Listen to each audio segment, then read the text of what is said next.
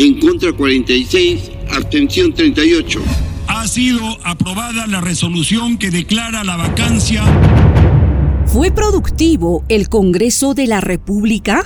¿El Congreso de la República?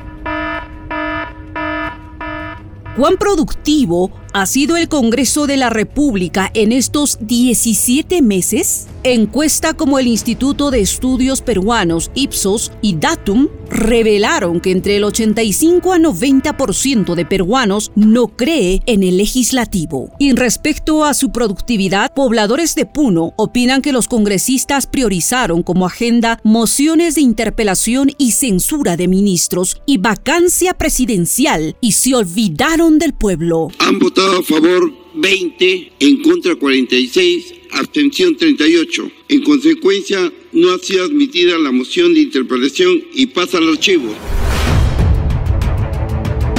Desde que Pedro Castillo asumió el cargo de presidente el 28 de julio del 2021 hasta junio de este año, el Congreso ha presentado 25 mociones de interpelación a ministros de Pedro Castillo y hasta noviembre de este año se presentaron nueve mociones de censura, de los cuales cinco ministros fueron censurados, entre ellos Carlos Gallardo en la cartera de Educación, Hernán Condori en Salud, Betsy Chávez como ministra de Trabajo, Dimitri Senmache en el Ministerio del Interior y Heiner Alvarado en Transportes y Comunicaciones. Ha votado a favor 71 congresistas, en contra 28, abstenciones 12. La moción de censura a la ministra de Trabajo y Promoción del Empleo, señora Bexabeth Chávez Chino, ha sido aprobada.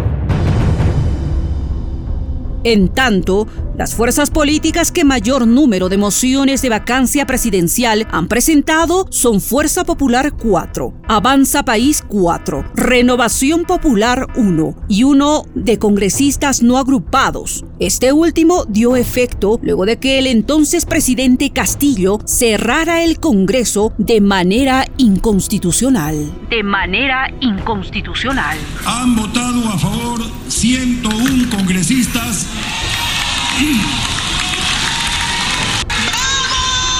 Votos en contra, 6. Abstenciones, 10. Ha sido aprobada la resolución que declara la vacancia de la presidencia de la República. De la presidencia